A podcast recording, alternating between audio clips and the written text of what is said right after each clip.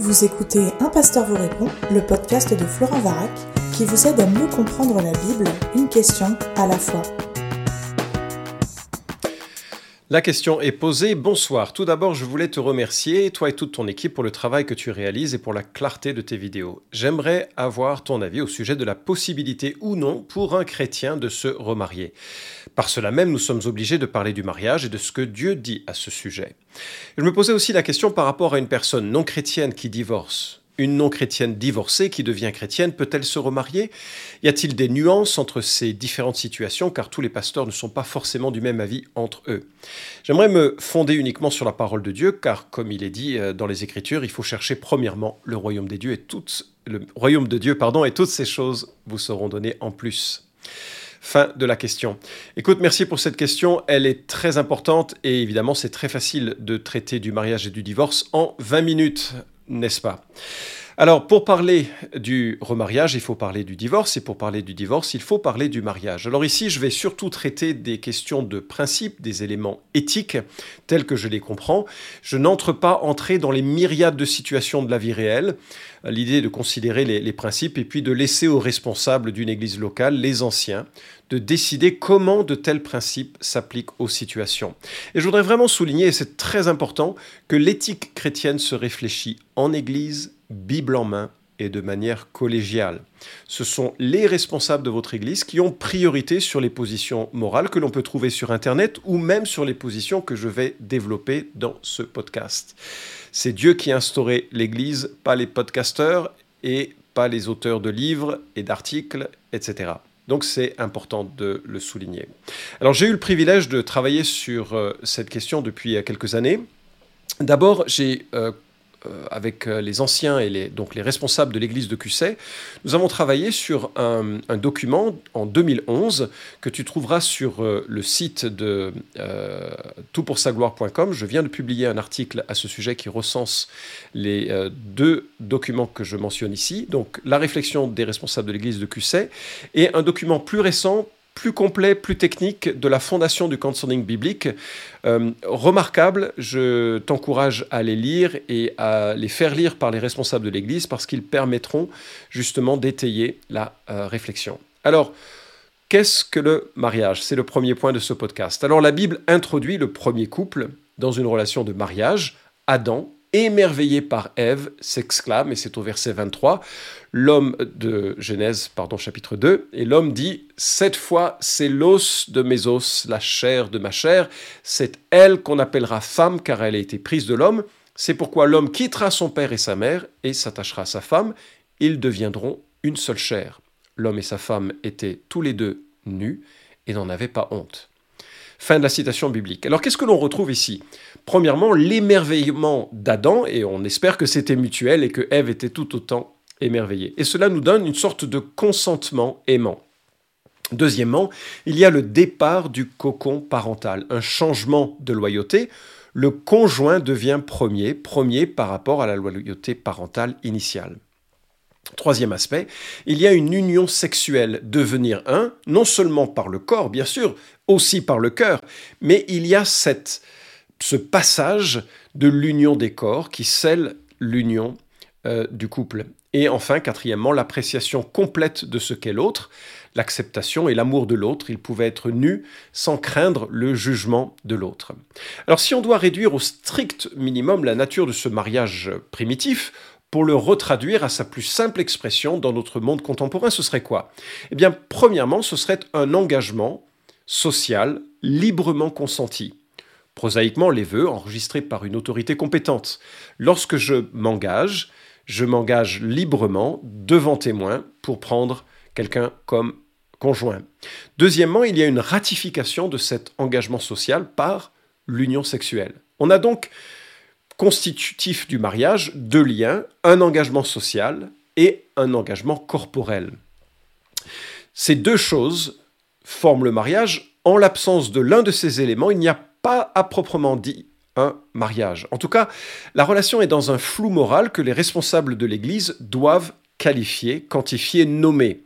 Un mariage en mairie sans rapport sexuel peut être annulé, ce n'est pas un divorce d'ailleurs, sauf si l'incapacité de l'un ou de l'autre était avérée et consentie en amont de l'engagement.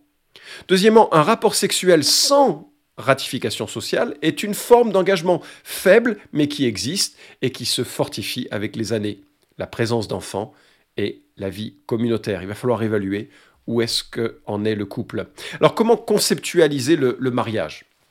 Ma compréhension actuelle, c'est que le mariage est à la fois une alliance et à la fois un contrat. Et ça, ça va peser sur la manière dont on va considérer ce, qu'est, euh, que sont les possibilités de divorce. Premièrement, le mariage comme une alliance. Ici, je parle d'une alliance comme un engagement total, absolu, sans condition définie, définitif, à l'image de l'alliance que Dieu a établie avec son peuple. Dans l'Ancien Testament comme dans le Nouveau Testament, la Bible emploie le couple comme image de la relation entre Dieu et les hommes. On le voit en Éphésiens 5, Ésaïe 62, Osée chapitre 2 et Malachie 2.14 est explicite pour souligner que le mariage est une alliance. Si tu te maries, c'est un engagement total, absolu, complet, éternel, définitif. C'est l'intention de Dieu. Mais c'est aussi un contrat. Je veux souligner ici qu'il y a des responsabilités fondamentales pour le couple. Personne ne peut dire parce que je suis marié, je suis dans l'alliance et je m'en fiche. Non, non, non. Exode 21.10 exige un minimum vital vis-à-vis de la femme, à savoir le vêtement, la nourriture et la cohabitation. Le Nouveau Testament exige de l'homme d'aimer sa femme jusqu'au sacrifice, à l'image de Jésus vis-à-vis de l'Église, et exige de la femme le respect et le soutien selon l'attitude que l'Église doit au Christ. Pierre parle de traiter les femmes avec attention et amour. Hein même que si on ne le fait pas, il y a quelque chose qui fera obstacle à nos prières. C'est pas rien. Dieu s'intéresse à la manière dont on se traite au sein du couple. Et là, on pourrait établir un parallèle avec l'alliance rédemptrice. Tout comme notre alliance avec Dieu s'exprime par le baptême et est ratifiée par la scène, ainsi le mariage s'exprime par l'alliance et est ratifié puis confirmé par l'union sexuelle. Il y a, il y a des parallèles intéressants à observer. Alors, est-ce que le mariage, c'est une alliance ou c'est un contrat? En fait, selon où vous mettez le curseur, vous aurez des perspectives différentes sur le divorce. Par exemple, certaines églises estiment que le mariage n'est qu'une alliance inviolable. À ce titre, jamais de divorce et certainement jamais de remariage. L'Église catholique est dans cette veine, si je la comprends bien, et Jean Calvin était plutôt aussi aligné sur cette éthique au point qu'il ne savait pas quoi faire des divorcés dans l'Église. John Piper partage cette opinion, mais alors c'est amusant parce que pas les anciens de son Église. Donc lui, il avait une perspective, mais les anciens n'étaient pas d'accord avec lui. D'autres églises ont une position euh, plutôt inverse en disant mais écoute c'est un contrat, c'est un contrat qui peut donc être rompu. Max perspective, comme je l'ai dit, c'est que euh, c'est à la fois une alliance et un contrat. L'alliance soutient le contrat et les éléments du contrat renforcent l'alliance. Si vous êtes marié et que vous soyez croyant ou non, hein, c'est une institution universelle le mariage, vous êtes lié par une alliance, un homme, une femme, une vie, pour le meilleur et pour le pire. Mais vous êtes aussi lié par un contrat et vous avez une responsabilité vis-à-vis de l'autre, donner à l'autre ce que vous aimeriez qu'il vous donne. Matthieu 7, 12. Et cet équilibre, pardon, cet équilibre est capital l'alliance donne la sécurité. Sans ça, le mariage peut devenir une sorte de manipulation perpétuelle pour garder la relation. Non, non, relax, c'est une alliance, c'est solide. On ne parle pas de divorce. Mais le contrat, ça donne aussi la responsabilité. Sans cela, le mariage peut devenir une triste indifférence. Bon, maintenant qu'on est marié, on s'en fiche l'un de l'autre. Alors voilà, j'estime, j'imagine que jusqu'ici j'ai l'adhésion du plus grand nombre, et pour résumer, le mariage est une alliance confirmée et ratifiée par l'union sexuelle, et le mariage est une responsabilité de prendre soin, d'aimer et de se donner. Qu'en est-il maintenant du divorce? Le divorce n'est jamais une, une prescription, ni dans l'Ancien Testament, ni dans le Nouveau Testament. Il est présenté comme une possibilité régulé, qui est parfois nécessaire dans un monde déchu où les gens peuvent vraiment mal se comporter. Si le divorce n'est jamais exigé, il est balisé autant dans l'Ancien Testament que dans le Nouveau Testament. Et à ce titre, c'est une vraie tristesse, mais une tristesse possible. Ce n'est pas le péché mortel, et il ne faudrait pas le considérer comme le onzième des dix commandements. La première régulation se trouve en Deutéronome 24. Lorsqu'un homme aura pris et épousé une femme qui viendrait à ne plus obtenir sa faveur parce qu'il aura trouvé en elle quelque chose d'inconvenant, il écrira pour elle une lettre de divorce et après la, lui avoir remise en main, il la renverra de sa maison. Elle sortira de chez lui, s'en ira, pourra devenir la femme d'un autre homme. Si ce dernier homme cesse de l'aimer, écrit pour elle une lettre de divorce, et après la lui avoir remise en main, la renvoie de sa maison, ou bien si ce dernier homme qui l'a prise pour femme vient à mourir, alors le premier mari qui l'avait renvoyée ne pourra pas la reprendre pour femme après qu'elle a été souillée, car c'est une horreur devant l'Éternel, et tu ne chargeras pas d'un péché le pays que l'Éternel, ton Dieu, te donne pour héritage. Fin de la citation biblique, quelques remarques s'imposent. Le processus du divorce est balisé, comme je l'ai dit, il n'est pas commandé. C'est un peu comme si on disait, voilà, si divorce il doit y avoir, voilà comment il doit se réaliser. La cause est motivée par quelque chose d'inconvenant, littéralement de nudité, c'est-à-dire quelque chose de honteux. On trouve ce mot dans Deutéronome 23, 15, Lévitique 20, 21, Lamentation 1, 8. Donc il y a quelque chose de grave, de honteux, euh, de, de, nudité qui est là. Et le divorce engendre la liberté de l'individu et euh, la liberté d'un remariage. Mais il faut remarquer que euh, c'est aussi associé à une, un cadre très strict pour la possibilité de se remarier de nouveau. C'est-à-dire qu'on ne peut pas, et je pense que c'est l'intention de, l'auteur ici, on ne peut pas imaginer un divorce le vendredi et un remariage le lundi. Réfléchis bien, il y a des conséquences qui sont pas forcément définitives, mais très probablement définitives. Donc c'est un cadre qui est donné, et aussi qui va protéger la personne la plus faible dans la société de l'époque, la femme. Elle a un document qui atteste qu'elle est libre de se remarier. Il y a un autre texte en Exode chapitre 21, versets 7 à 11, qui protège la femme qu'il est devenu en tant qu'esclave. Son statut la rendait très très vulnérable dans la société. La Torah, la loi de Dieu, la protège. Si le mari décide de prendre une seconde épouse, il devra s'assurer de fournir à sa première épouse la nourriture, le vêtement et le droit conjugal, sans quoi elle sera libre de partir. Et cela montre de nouveau combien le mariage n'est pas seulement un engagement passé, mais une responsabilité constante. On touche ici de la responsabilité d'aimer et de prendre soin dans un couple. Si cela n'a pas lieu, la personne est libre de partir de ce mariage et donc on est dans une situation de divorce légitime. Qu'est-ce que l'on trouve dans le Nouveau Testament? Eh bien, le passage le plus complet qui donne les clauses que d'autres évangiles ne donnent pas parce qu'ils restent sur le principe général, se trouve en Matthieu chapitre 19 les pharisiens, verset 3, abordent Jésus et lui disent, pour l'éprouver, Est-il permis à un homme de répudier sa femme pour n'importe quel motif? Il répondit, N'avez-vous pas lu que le Créateur, au commencement, fit l'homme et la femme, et qu'il dit, C'est pourquoi l'homme quittera son père et sa mère, et s'attachera à sa femme, les deux deviendront une seule chair. Ainsi ils ne sont plus deux, mais une seule chair. Que l'homme ne sépare donc pas ce que Dieu a uni. Pourquoi donc, lui dirent-ils, Moïse a-t-il commandé de donner à la femme un acte de divorce et de la répudier? Il leur dit, c'est à cause de la dureté de votre cœur que Moïse vous a permis de répudier vos femmes. Au commencement, il n'en était pas ainsi. Mais je vous dis, quiconque répudie sa femme, sauf pour infidélité, et en épouse une autre, commet un adultère. Et ici, Jésus montre son aversion pour le divorce, mais il donne une cause possible à sa mise en place, l'infidélité. Et en fait, le terme n'est pas vraiment précisément l'infidélité, c'est plus vaste, c'est le pornéia, c'est-à-dire l'immoralité. Ça fait écho, n'est-ce pas, avec la nudité de Deutéronome chapitre 24, probablement en tout cas. Comment comprendre donc cette clause d'immoralité, cette clause de pornéia alors, euh, vous vous souvenez que certaines personnes ont une lecture très étroite hein, des notions de, divorce, comme Piper, et lui, il estime que porneia, c'est une union illicite telle que Lévitique pouvait la décrire. Par exemple, euh, vous épousez quelqu'un, et puis euh, un an plus tard, vous réalisez que vous avez épousé une cousine. Vous l'ignoriez, mais c'est un mariage interdit, prohibé par la loi de, de Lévitique, et donc vous avez le droit à ce moment-là de divorcer parce que ça ne fait pas partie du cadre euh, moral acceptable.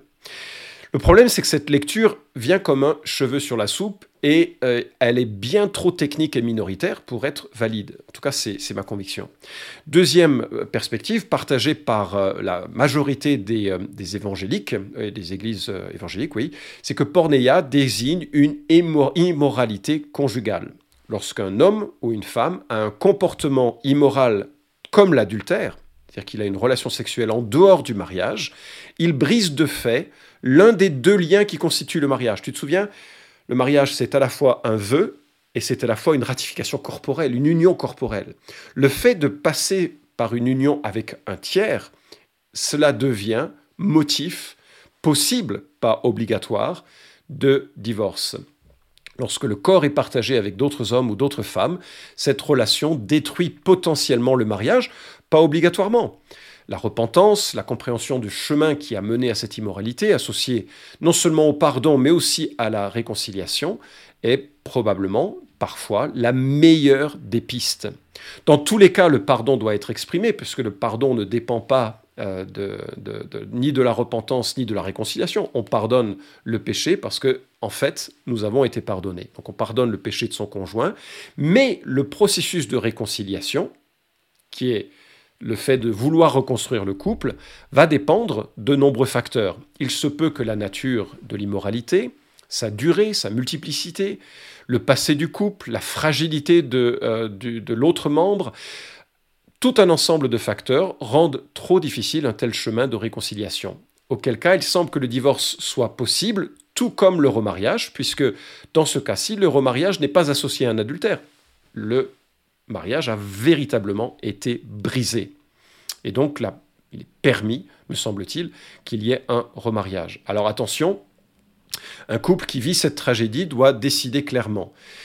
Il y a déjà pardon, ça c'est une obligation morale de tout chrétien, mais si on choisit qu'il y ait réconciliation, et si on choisit qu'il y ait retour des relations intimes, bien sûr, après vérification de l'absence de maladies sexuellement transmissibles, etc., etc., alors on n'en parle plus. Parce que par le retour au lit, on a reconstitué, re-ratifié l'engagement du mariage. Souviens-toi des deux liens qui constituent le mariage. Et en cela, ça ne peut plus jamais être quelque chose comme une, sorte d'épée de Damoclès que l'on fait, euh, que l'on brandit euh, à chaque fois que le couple vit une difficulté supplémentaire. À ce moment-là, c'est mis de côté et on n'en parle plus. Donc il y a soit l'acte euh, d'acter la rupture et de passer par la divorce, soit l'acte de réconciliation et de reconstruction. Maintenant, il y a un deuxième texte significatif dans le Nouveau Testament, il est signé de l'apôtre Paul. Paul dit, à ceux qui sont mariés, j'ordonne, non pas moi, mais le Seigneur, et là il nous renvoie à ce que le Seigneur dit et que l'on a lu, que la femme ne se sépare pas de son mari. Si elle est séparée, qu'elle demeure sans se marier ou qu'elle se réconcilie avec son mari et que le mari ne répudie pas sa femme. On a là le cas classique que Jésus évoque dans les évangiles, un couple de l'alliance, juif avec juif, qui aime Dieu, eh bien, ils n'ont pas la liberté de se séparer. Ils doivent rester ensemble et travailler à leur couple. Sauf pour infidélité, la clause n'est pas mentionnée ici parce que ce n'est pas le propos de l'apôtre Paul. Au verset 12, Aux autres, ce n'est pas le Seigneur, c'est moi qui dis.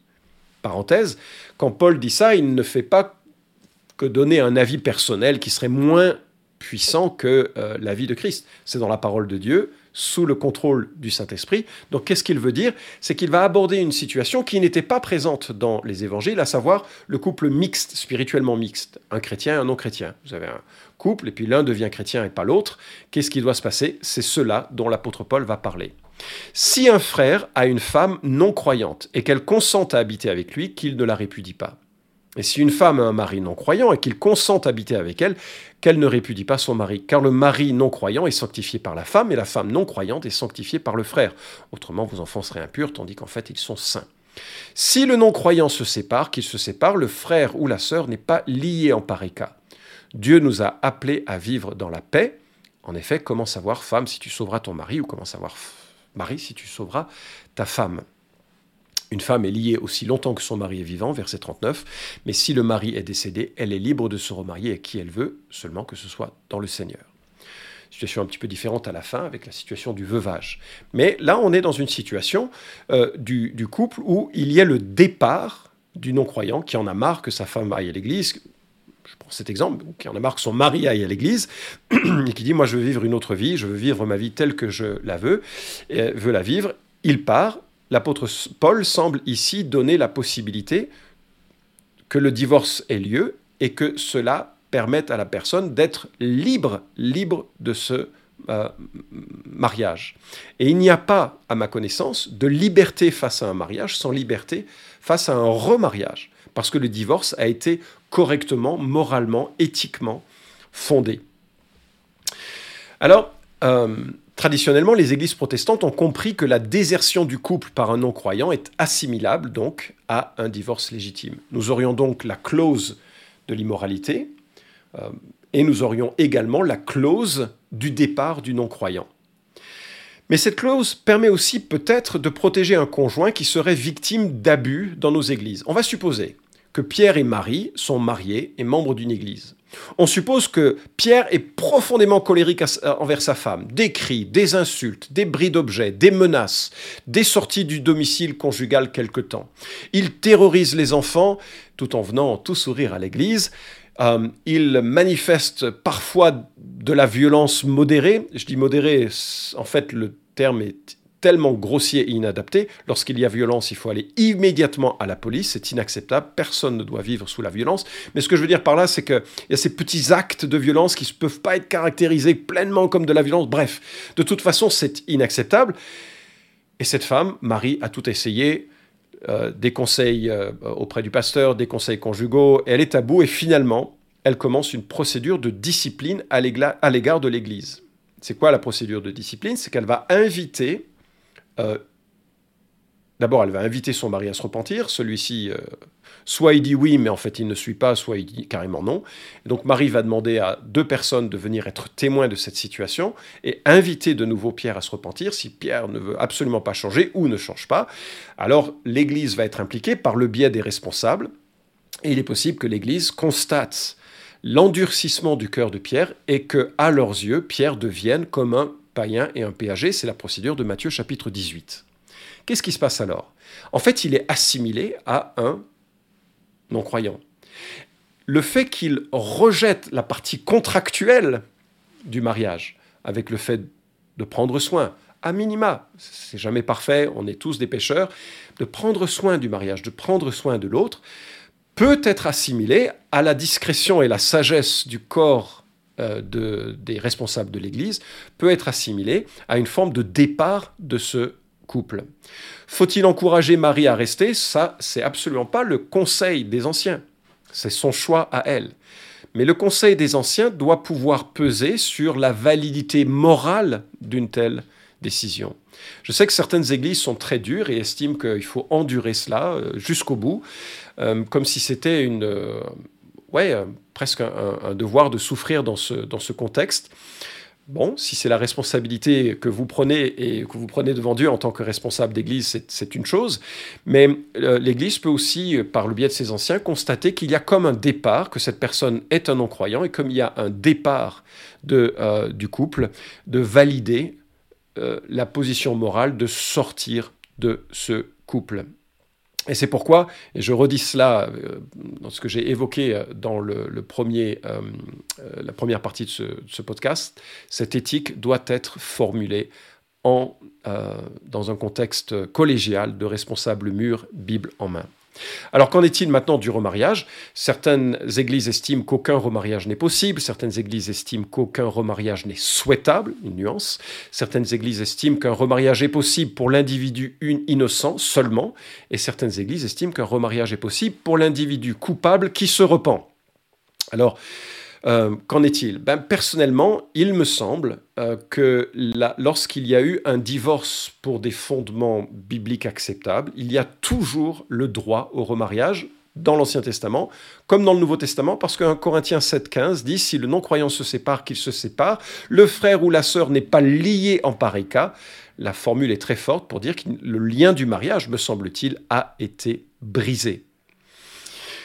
Qu'en est-il du allez, conjoint coupable, imaginons que dans l'histoire de Pierre que j'ai évoquée, celui-ci se repente des années plus tard, eh bien, il me semble que justement la, perspective de la repentance ouvre la porte à des changements moraux fondamentaux, dans le sens où euh, l'éthique du Nouveau Testament est une éthique de grâce. Aucun d'entre nous ne menons des vies parfaites à l'image de Jésus-Christ. Il n'y en a qu'un qui est un héros dans la Bible, c'est Jésus.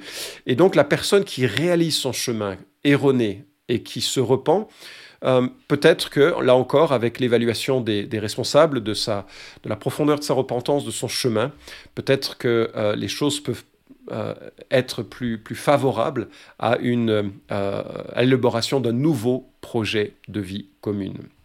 En tout cas, le divorce est toujours une très mauvaise chose. Si tu as besoin euh, euh, d'un petit coup de blues à ce sujet, je te propose d'écouter Linda Lemay, une chanteuse québécoise, dans son traité de solitude, redoutable de, euh, de clairvoyance sur ce moment. Le mariage invite donc évidemment à cultiver les petites connexions régulières tout au long de la journée et de la semaine, à accepter aussi une certaine incomplétude, souffrance parfois, de viser le bonheur à long terme qui constitue la, persévérance dans des relations, dans, dans une famille, dans une entraide. Et puis s'entourer d'amis et de conseillers quand les problèmes arrivent conseiller biblique, conseiller qui aime la parole et qui vous accompagne.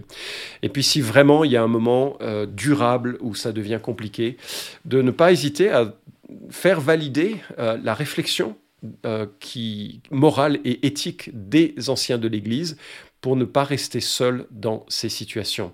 Alors voilà, je suis conscient que je n'ai pas tout traité de la question et j'ai déjà débordé de 5 minutes euh, le temps qui m'est normalement alloué pour les podcasts. Je voudrais aussi euh, rebondir une dernière fois sur la notion d'alliance. Bien entendu, et je crois que c'est quelque chose qui me euh, qui, m'interpelle. Nous sommes mariés, que l'on soit célibataire ou que l'on soit marié, nous sommes mariés à un mariage plus grand encore, parce que c'est c'est ça la nature du christianisme, c'est un mariage avec Jésus-Christ. L'Église est mariée collectivement à Jésus-Christ. Et tout ce que je ne trouve pas pleinement satisfaisant dans mon couple, parce que, ben, parce que je suis pécheur et parce que euh, ma femme est pécheresse et que tous les deux, on n'est pas toujours alignés comme il faudrait, je dois apprendre à le trouver dans une pleine satisfaction avec ma relation avec mon Sauveur et mon Seigneur. j'espère que si tu écoutes ce podcast, tu as été réconcilié avec Christ par son sang, que tu as réalisé qu'il était mort pour tes péchés, pour purifier ton, ton, ton propre cœur, ton propre parcours et pour te donner la force par son Esprit Saint de modifier ton regard sur la situation avant d'arriver à des situations aussi, aussi dramatiques. Le mariage avec Christ, est aussi un fondement solide émotionnel d'apaisement pour pouvoir mener une relation durable et satisfaisante avec un conjoint. Et c'est le souhait que euh, j'exprime pour terminer ce podcast. Cet épisode vous a édifié? Alors merci de le liker ou de le partager pour que d'autres puissent en profiter. Pensez aussi à vous abonner à la chaîne d'un pasteur vous répond pour ne manquer aucun des prochains épisodes. Enfin, si vous avez une question à poser à Florent Varac, écrivez-lui directement sur contact.toutpoursagloire.com.